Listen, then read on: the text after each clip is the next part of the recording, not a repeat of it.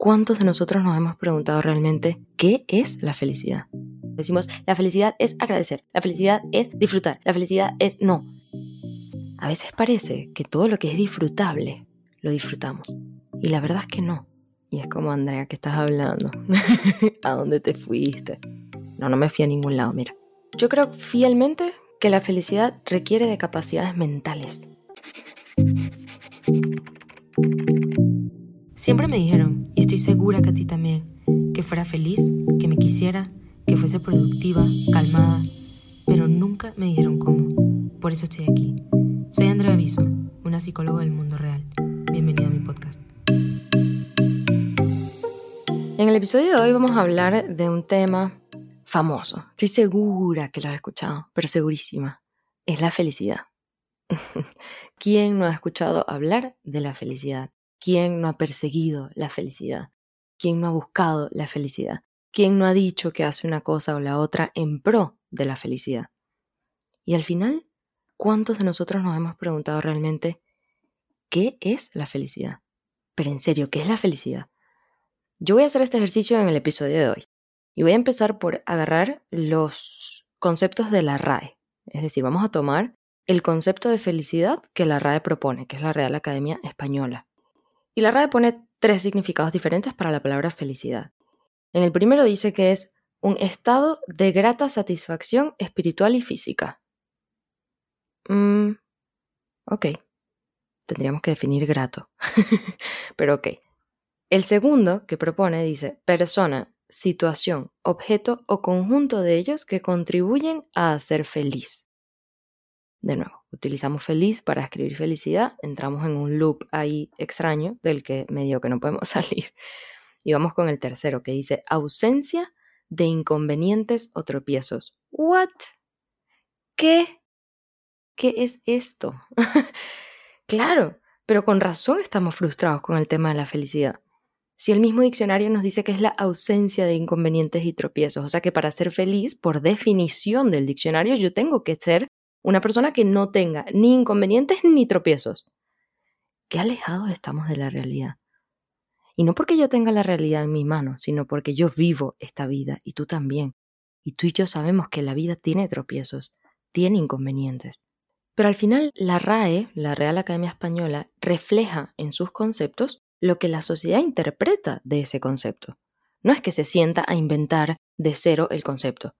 No, el trabajo de la Real Academia Española es realmente poder bajar a cada uno de los conceptos lo que la sociedad está interpretando de ese concepto. De hecho, siempre las adaptaciones del diccionario van un poco por ahí. Mira, se está usando esta palabra de esta forma o se adquirió esta palabra del habla inglesa o de cualquier otro idioma y se tomó como propia y de hecho puedes ver en el diccionario que hay palabras escritas mal en inglés, pero no es que estén mal escritas en inglés, sino que una vez que las hemos incorporado al diccionario porque son de uso diario, entonces la RAE los incorpora. O sea que al final tomo el ejemplo del concepto de la RAE no por ser la RAE, sino porque eso es lo que nosotros como sociedad hemos interpretado el concepto.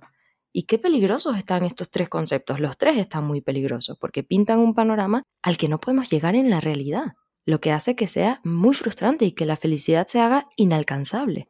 En el episodio de hoy lo que vamos a hacer es tratar de pensar un poco en voz alta qué es la felicidad y yo me voy a tomar el atrevimiento de compartir con ustedes cuál es quizás mi definición o esa trayectoria de felicidad de la mano de grandes pensadores y tomando muchísimos conceptos. Aristóteles, por ejemplo, asocia la felicidad con la virtud.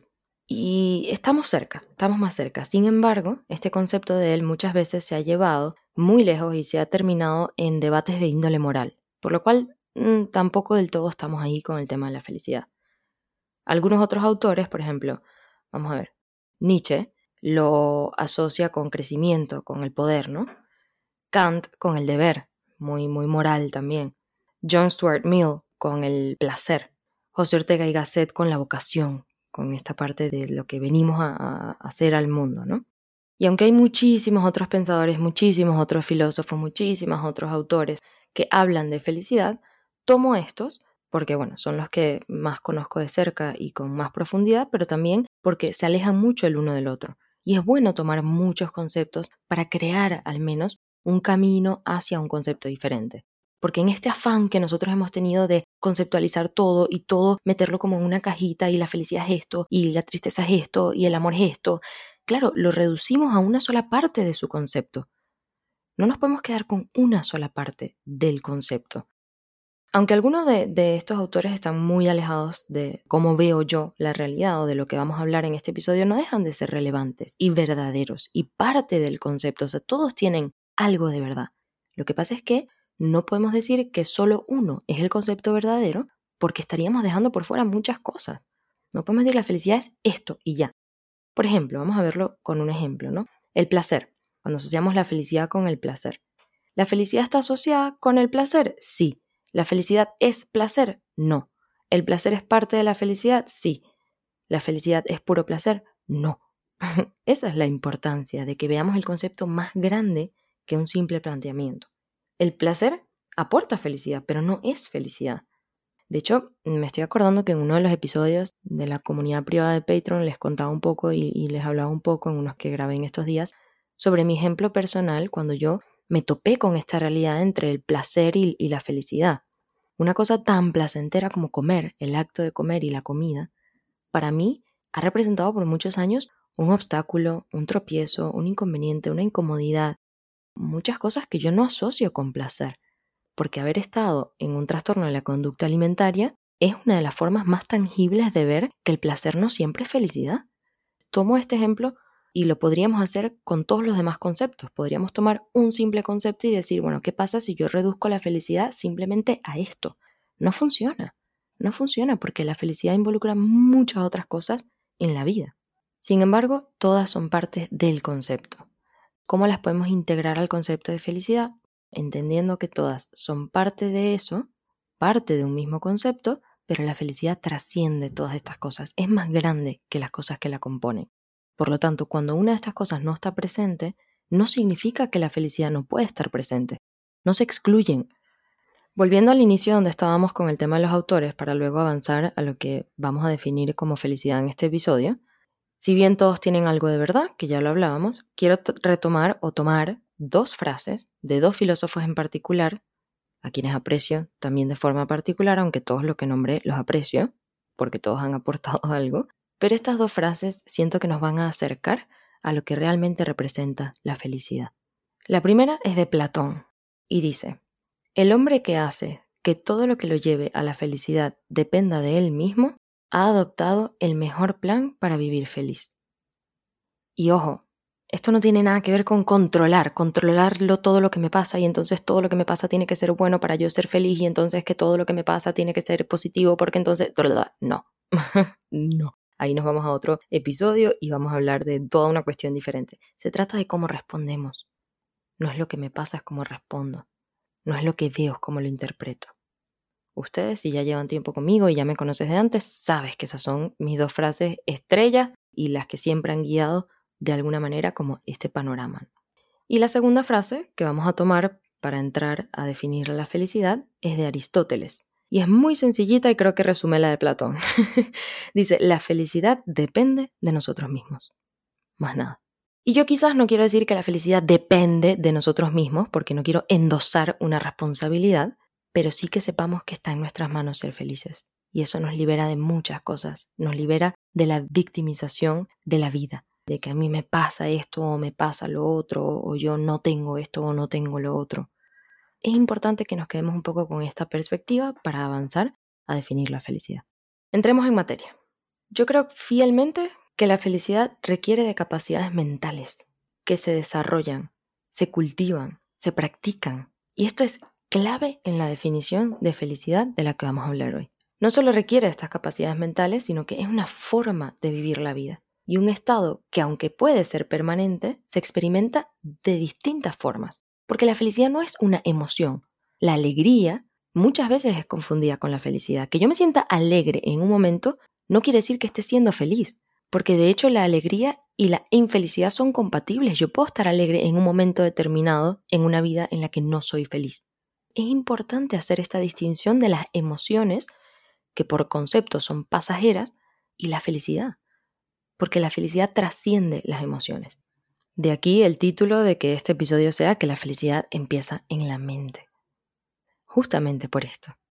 En este sentido, vamos a ver la felicidad como en tres fases. Una fase inicial de conocimiento y autoconocimiento, una segunda fase de cuatro capacidades que considero esenciales para la felicidad y por último, acciones coherentes. Ya vamos a entrar en cada uno, pero quería hacer un panorama global de cómo vamos a desglosar la felicidad. Lo primero, el primer bloque, conocimiento y autoconocimiento.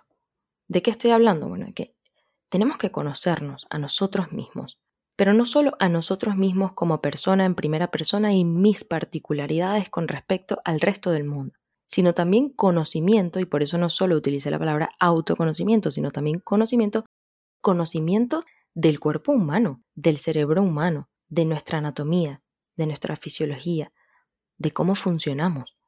Eso es importante y eso es un conocimiento global, estandarizado, cómo funciona el cerebro, cómo funcionamos nosotros, neurociencia. Es esencial para la vida, es básico. Porque es verdad, mira, dicen que nosotros no venimos con un manual de instrucciones, ¿no? Pero, ah, a veces quiero pensar que sí, y no lo volteamos a ver. Es verdad que no tenemos un manual de instrucciones, pero tenemos un instructivo que nos acerca un poquito a poder conocernos un poco mejor y que nos da posibilidades gigantescas. Saber cómo funcionamos, saber cómo funciona nuestra mente y cómo funciona nuestro cerebro es esencial para vivir. Esencial. Es verdad que para muchas otras cosas no hay manual de instrucciones, 100%, no nos estoy metiendo en una cajita. Pero sí podemos tener una ventaja, una ventaja de saber cómo funcionamos, qué es esperable en mi cerebro. ¿Cómo interpreto yo la vida? Y ahí sí viene entonces la parte de autoconocimiento. Una vez que yo tengo ese conocimiento global, tengo que venir a la parte de autoconocimiento. ¿Cómo soy yo? ¿Cómo respondo yo a esto? ¿Qué cosas, por lo menos para mí, son un disparador? Que para ti quizás no lo sean. ¿Cómo manejo yo las emociones? ¿Cómo expreso yo las emociones? ¿Cómo respondo yo a determinadas circunstancias, a determinadas situaciones? Eso es una cosa meramente personal y tenemos que poder conocerla y nos conocemos observándonos dándonos espacio para nuestras necesidades, dándonos espacio de sentir y de entender por qué estamos sintiendo lo que estamos sintiendo. En fin, el autoconocimiento es otro tema y no me voy a extender acá. Pero si lo tengo que bajar como para mostrarlo de la forma más simple posible, puedo decir que depende de conocer cómo es nuestra gestión emocional, conocer nuestra historia, conocer nuestras tendencias, conocer nuestros valores, conocer nuestros deseos. Y por último, conocer nuestros estímulos. Yo he hablado muchísimo de estímulos, los estímulos son sumamente importantes. Puedes ir al episodio número 10 del podcast, donde hablo cómo nos estamos intoxicando con determinados estímulos y sería muy interesante que lo vieras con respecto a este punto. Conocer nuestras necesidades, conocer cómo responder a ellos. En fin. El siguiente bloque que describimos es el bloque de las cuatro capacidades. ¿De qué capacidades estoy hablando? La primera la capacidad de ver la vida desde el agradecimiento, de ser agradecidos. Y esto puede sonar así como muy, ay, Andrea, Dios mío, está hablando de cosas lindas hoy. No, Andrea no está hablando de cosas lindas hoy. Bueno, sí, pero... Andrea está hablando de una capacidad sumamente real, muy tangible, desde el punto de vista de la neurociencia. No estoy poniéndolo en palabras románticas. Es un agradecimiento profundo, de que realmente lo instalemos como un hábito cognitivo y una forma de ver la vida. Voy a dar un ejemplo con esto del agradecimiento, ¿no? Que muchas veces yo he escuchado estas famosas afirmaciones de que yo voy a tener esto porque me lo merezco, yo me merezco esto, yo me merezco una buena pareja, yo me merezco una casa gigante, yo me merezco, yo me merezco, y ya va. O sea, vamos a hacer un detenimiento ahí de, de que ver la vida desde el punto de vista de que nosotros nos merecemos cosas porque sí, es una vida un poco frustrante. Primero porque nos dice de entrada que entonces nosotros tenemos que hacer cosas para merecernos otra, cosa que realmente no es verdad. Nosotros somos muy privilegiados solo por el hecho de estar vivos. Ni tú ni yo pedimos estar vivos y estamos aquí.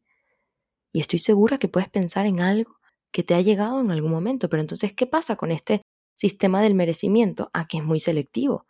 Porque entonces cuando sucede algo que no es tan positivo o que yo no interpreto como súper alegre o súper beneficioso para mí, entonces me detengo y digo, pero ¿qué hice yo para merecer esto? Yo no me merezco esto. Entonces, bueno, hay cosas que nos merecemos, cosas que no nos merecemos. Ahí hay una dualidad muy grande. A mí me gusta remover esa parte del merecimiento del panorama, porque nos quita la capacidad de agradecer, de ser agradecidos, de despertarnos, ver la vida y decir, un día más, un día más con el sol afuera o con la lluvia o con el clima o con lo que fuera, con mi familia, con quienes me rodean, un día más en aquí. Y estoy agradecida por esto. Y el agradecimiento también nos trae mucho al presente. Cuando nosotros vemos lo que no y lo que no y lo que me merezco pero todavía no tengo y entonces vivo en el futuro o lo que no me merecía y me pasó, entonces vivo en el pasado. Agradecer el hoy y el ahora nos ayuda a entrar en el presente. Y es una capacidad súper necesaria para empezar a forjar una vida feliz. Porque quizás tienes todo lo que la sociedad dice que hay que tener para una vida feliz, pero no, no, no sientes que eres feliz. Y eso está bien, está bien, porque no se han tomado en cuenta estas capacidades, porque hemos encapsulado la felicidad en un concepto muy frustrante. Está bien que te sientas así.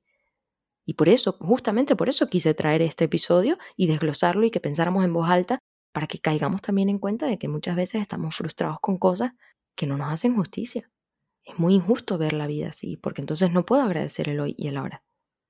Me extendí con la parte del agradecimiento, pero esa es la primera capacidad muy necesaria, al menos desde mi perspectiva de la felicidad.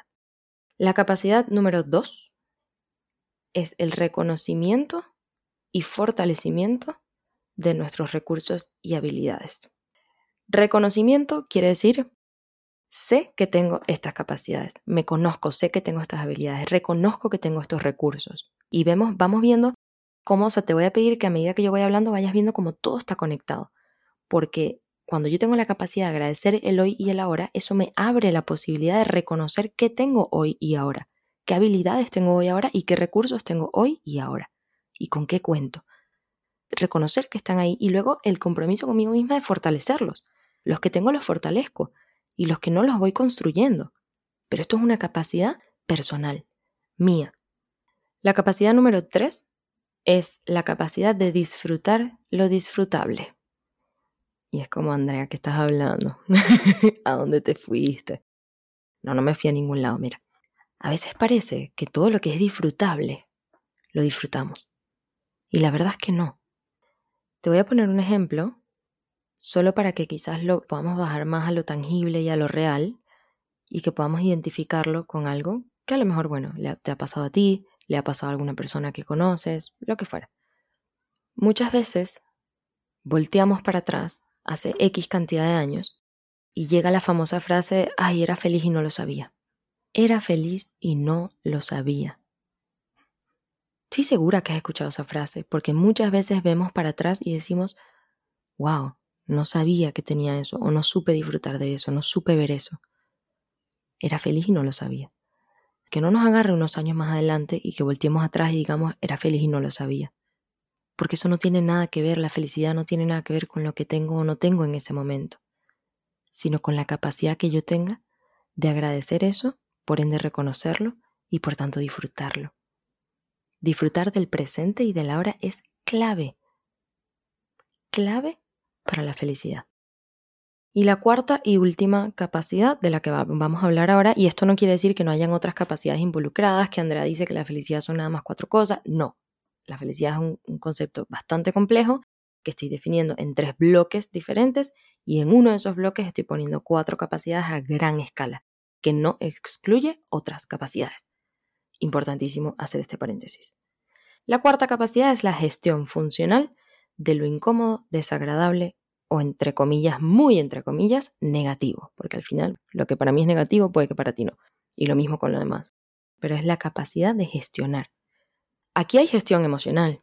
Esta capacidad implica la gestión emocional, la gestión de emociones que son incómodas, pero también la capacidad de gestionar circunstancias y situaciones. La gestión emocional implica, por ejemplo, saber manejar la ansiedad, saber manejar el estrés, saber manejar la tristeza, saber reconocer hasta dónde quizás una emoción está llegando a un punto en el que necesito ayuda, necesito terapia, necesito hablar. En fin, conocer nuestra gestión emocional e irla desarrollando cada vez de una forma más funcional. Porque lo incómodo es parte de la vida. Lo negativo o lo que llamamos negativo es parte de la vida. Entonces es, muy idealista y muy utópico pensar que la felicidad solo está presente cuando estas cosas no están presentes. Porque cuando estas capacidades están y yo soy capaz de reconocer que simplemente estoy transitando un momento de la vida y que puedo hacerlo de una forma funcional y además crecer con él, crecer con esta circunstancia, crecer con esta situación, sigo siendo feliz, me da paz, el dolor me hace crecer, los obstáculos me hacen crecer, los momentos difíciles me hacen crecer si los sé gestionar, o al menos intento gestionarlo a mi favor y encontrar en ellos crecimiento, encontrar en ellos el para qué, el sentido. Y aquí adentro es importante tomar en cuenta eso, el para qué y el propósito. No es posible gestionar algo de una forma funcional cuando no entendemos para qué, qué sentido tiene. Víctor Frank decía que el dolor menos sentido es igual a sufrimiento. o sea, ponía el sufrimiento como en una ecuación. Sufrimiento es igual a dolor menos sentido. Claro, cuando el dolor no tiene un para qué, se convierte en un sufrimiento. Pero eso no quiere decir que el dolor no vaya a estar o que nuestra meta última es que mi vida no tenga dolor, no tenga tristeza, no tenga tal, no tenga... Porque te voy a decir algo, si tu vida no tiene dolor, tristeza o algo, bueno, no, no puedes estar aquí, no me puedes estar escuchando, porque es que estarías muerto. Estas emociones son parte de la vida. Y lo que tengo es que saber gestionarlas y llevarlas con suficiente paz como para saberme feliz dentro de ellas. Si vemos las cuatro capacidades de las que hablamos, nos damos cuenta que haciendo un hilo conductor al inicio de cada capacidad, todo radica en la mente. No tiene que ver con si yo tengo un yate o una mansión o tres casas o todo el dinero del mundo en el banco. No, no, no. Esto empieza en la mente. Las cuatro capacidades son capacidades mentales, que por supuesto que requieren de la práctica y requieren de la acción y requieren de... pero empiezan en la mente. Y ahora vamos con el último bloque del que veníamos hablando con respecto a la felicidad, que es el de la acción coherente, justamente, o acciones coherentes. ¿Acciones coherentes con qué, Andrea? acciones coherentes con ese primer bloque, con lo que conozco de mí, con lo que conozco de cómo funciono, y con el segundo bloque, con las capacidades que tengo o que estoy desarrollando en ese momento. Yo sé que estoy tomando una acción coherente cuando tengo esas cuatro capacidades involucradas y siempre presentes. Es decir, todas esas capacidades que estuvimos describiendo son capacidades que han sido descritas a lo largo de la historia, no es como que, ay, aparecieron hoy en este podcast, no, obviamente no, han sido descritas a lo largo de la historia, pero las hemos en algunos casos descontextualizado o separado, o decimos, la felicidad es agradecer, la felicidad es disfrutar, la felicidad es no, la felicidad implica todo esto, implica poder llevar estas cuatro capacidades, entonces es una acción coherente. Y la parte de acción coherente es importante porque si no, la felicidad se queda como un conocimiento teórico. Ay, sí, yo sé que la felicidad es esto. No, no, tengo que llevarlo a acción coherente. Y acción coherente quiere decir que mi acción no va a ser porque yo vi entonces que en Instagram dicen que si haces esto eres feliz. No, es coherente conmigo esta acción. Porque andar haciendo lo que otros hacen sin pensar en mí es una acción incoherente porque no estoy tomando en cuenta los tres bloques. Conocerme a mí, que me hace bien a mí, que veo yo como beneficioso, que me es funcional ahora mismo en este momento de mi vida. Ahí viene la parte de acción coherente. Cuando digo que las cuatro felicidades están siempre presentes, me refiero a que separarlas no es funcional. Y quiero poner eso en un ejemplo. Vamos a suponer que yo tengo, bueno, la capacidad de reconocer mis recursos y mis habilidades. Perfecto. Lo llevo a la acción y luego no me permito disfrutar de ese logro. Y estoy poniendo este ejemplo porque es un ejemplo muy común, muy común. Overachievers, personas muy perfeccionistas, tal, y bueno, y, tú y yo capaz que estamos también ahí.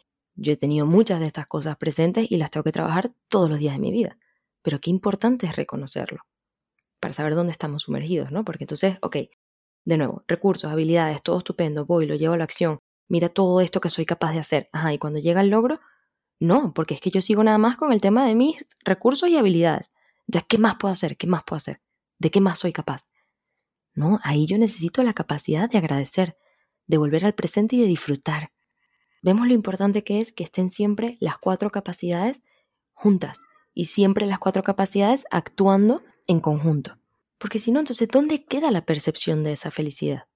Muchísimas veces me atrevería a decir que casi en todos los cursos o todos los talleres o con mis pacientes, casi siempre escucho esto, de Andrea, tengo todo, he logrado muchísimo, tal, pero no me siento feliz, o no lo he disfrutado, o quiero más. Cuando llega ese momento, quiero más. Qué importante es esto. Para cerrar el episodio de hoy, vamos a hacer un pequeño resumen de lo que ha sido y de este recorrido que hemos hecho por un concepto tan complejo como la felicidad. Lo primero es que, sin duda alguna, empieza en nuestra mente, porque esas capacidades son capacidades y habilidades mentales que empiezan en nosotros, dentro de nosotros. Vivimos en un mundo donde la realidad no es lo que pasa, sino cómo la interpretamos, cómo respondemos a ella. Y eso, como lo dije al principio, es clave para entender que la felicidad depende de mí y no de lo que tengo o no tengo. Pero entonces, bueno, el cómo lo interpretamos y el cómo respondemos a ella depende de cómo hayamos programado nuestra mente para interpretar la realidad. ¿Dónde está nuestro sistema de atención? Y ahí te recomiendo que escuches el episodio número 10 con esto de la atención. Nuestros hábitos, nuestra actitud, nuestra capacidad mental, nuestra paz mental, el cómo priorizamos nuestra salud, cuál es nuestro propósito, y ese propósito se tiene que poder traducir, tiene que ser un propósito lo suficientemente trascendental como para que en el día a día se traduzca en el para qué de las cosas, en el sentido que tiene esta vida, porque para ti la vida tiene sentido por una razón diferente a la mía. Mi vida tiene un sentido y la tuya tiene otra y por eso estamos todos acá con un propósito. Y no tenerlo claro obstaculiza este crecimiento dentro de la felicidad y la paz y de sentir que estoy en paz con el mundo y con la vida.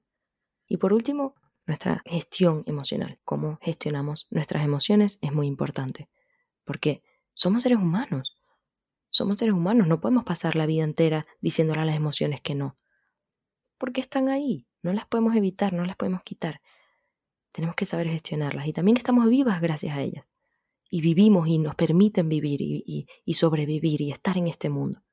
Entonces no se trata de evitarlas, ni controlarlas, sino saber gestionarlas. La felicidad empieza en la mente. Y cada instante de tu vida tienes la oportunidad de volver a programar tu mente, de reeducar tu mente. Y como siempre lo digo, de literalmente reestructurar el cerebro. Entonces, bueno, vamos a educar a una mente feliz. Vamos a educar a la mente a ser feliz, con capacidades para vivir la vida con felicidad y con paz mental. No con alegría, de nuevo, y ya lo dije durante el episodio, porque no siempre vamos a estar alegres sino con la experiencia de estar vivos. Y estar vivos implica un millón de cosas. Y sabes qué? No todas son placenteras. No todas son riquísimas de vivir y alegría pura y plena. No. Pero estás vivo. Y ya eso es suficiente para poder ser feliz. Que esta conversación no termine aquí. Te invito a ser parte de nuestro espacio seguro en Patreon, donde tendrás acceso a contenido exclusivo y conversaciones más cercanas, porque me encantaría escucharte. También puedes encontrarme en Instagram como arroba andreamente. En la producción, Leo Ñañe y Fiorella Simeone. Hasta el próximo episodio.